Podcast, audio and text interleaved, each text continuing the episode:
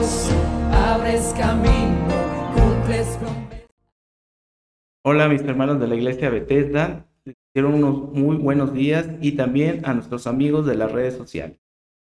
El día de hoy es de muy grande agrado para mí continuar con esta serie de devocionales en la cual nos encontramos estudiando la carta de Pablo de Primera a los Corintios. En esta ocasión vamos a terminar el capítulo 6 y continuaremos con parte del capítulo 7. Y quiero leerles lo que tiene aquí el subtítulo en mi Biblia, que dice, la libertad no es para que pequemos.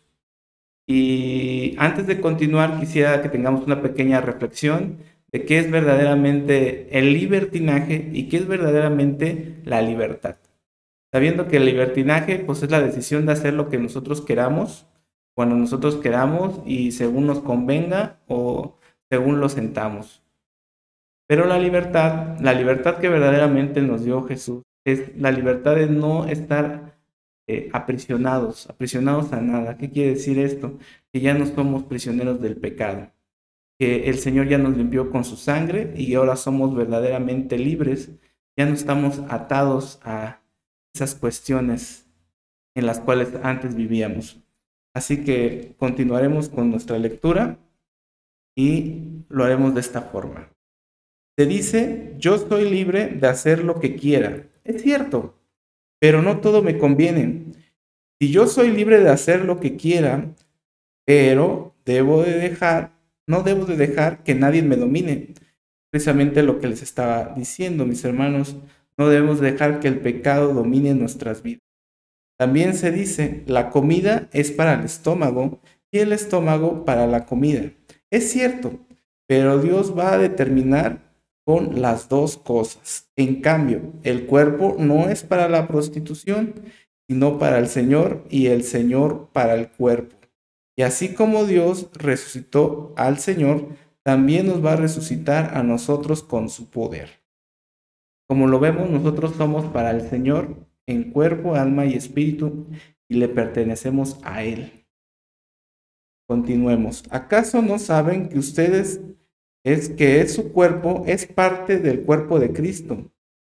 ¿Y habré de tomar yo esta parte del cuerpo de Cristo y hacerla parte del cuerpo con una prostituta?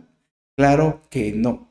Ahí nos está diciendo claramente el hermano que no podemos dejar que nuestras bajas pasiones nos dominen, ya que al pertenecer al cuerpo de Cristo, esto quiere decir que también nos debemos de comportar como tal. ¿No sabéis ustedes que cuando un hombre se une con una prostituta, se hacen los dos un solo cuerpo? Pues en la escritura dice, los dos serán una sola persona. Pero cuando alguien se une con el Señor, se une espiritualmente a Él. Por esto dice que no podemos dejar que estas pasiones nos dominen, ya que cuando nosotros nos unimos con el Señor, nos hacemos uno con Él espiritualmente. Ayuda pues a la prostitución cualquier otro pecado que se comete no afecta a su cuerpo, pero el que entrega a la prostitución peca contra su propio cuerpo. ¿No saben ustedes que su cuerpo es templo del Espíritu Santo y que Dios les ha dado y que el Espíritu Santo vive en ustedes? Por eso precisamente es muy importante, mis hermanos, que tengamos eso en cuenta porque el Espíritu Santo habita en nosotros y no podemos dejar que este tipo de prácticas este, constituyan al Espíritu o inclusive algunos haya que el Espíritu los abandone. Pues ustedes no son su propio Señor, su propio dueño, perdón, porque Dios los ha comprado. Por eso debemos honrar a Dios en el cuerpo.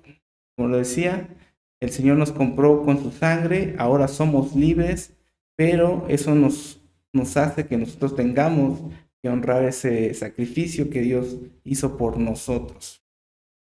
Continuaremos con el siguiente capítulo que dice consejos generales a los casados. Esta parte pues son consejos que el hermano Pablo les otorgó a los miembros de Corintio. Los veremos así. Ahora, pasó a contestar las preguntas que ustedes me hicieron en la carta. ¿Sería preferible no casarse? Esto es una, esto es una idea que Pablo tenía de sí mismo Esto no constituye absolutamente nada en lo personal porque esto es una opinión solamente de Pablo. Pero por el peligro de la prostitución, cada uno debe tener su propia esposa y cada mujer su propio esposo. Y tanto el esposo como la esposa deben de cumplir los deberes propios del matrimonio, porque deben de tener un matrimonio unido y sin contradicciones los unos con los otros. Ni la esposa es dueño de su propio cuerpo, pues pertenece a su esposo, ni el esposo es dueño de su propio cuerpo, pues éste pertenece a su mujer. Por lo tanto, no se niegue el uno al otro, a no ser que se pongan de acuerdo, no juntarse por algún tiempo para decidirlo a la oración. Esto quiere decir que ellos siempre tienen que estar de acuerdo en todo lo que ellos hagan y si deciden ellos apartar un tiempo, bueno, pues que ese tiempo sea para estar en comunión con Dios.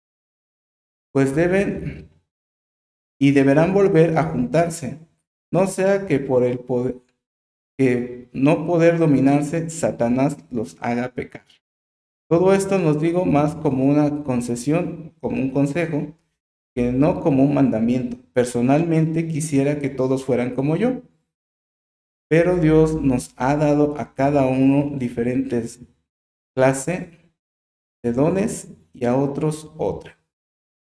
Pues, bueno, mis hermanos, con esto concluimos la lectura y quiero que reflexionemos sobre, sobre todo los que son casados, que estos consejos de estar unidos y estar siempre juntos, pues más que nada el hermano lo decía para que no haya problemas de adulterio. Entre parejas siempre se comuniquen lo que los dos quieren para que así puedan tener una relación sana el uno con el otro. Hermanos, les agradezco que nos hayan acompañado este día y la gracia de Dios esté con ustedes y Dios me los bendiga a todos. Te llamamos milagroso, abres camino,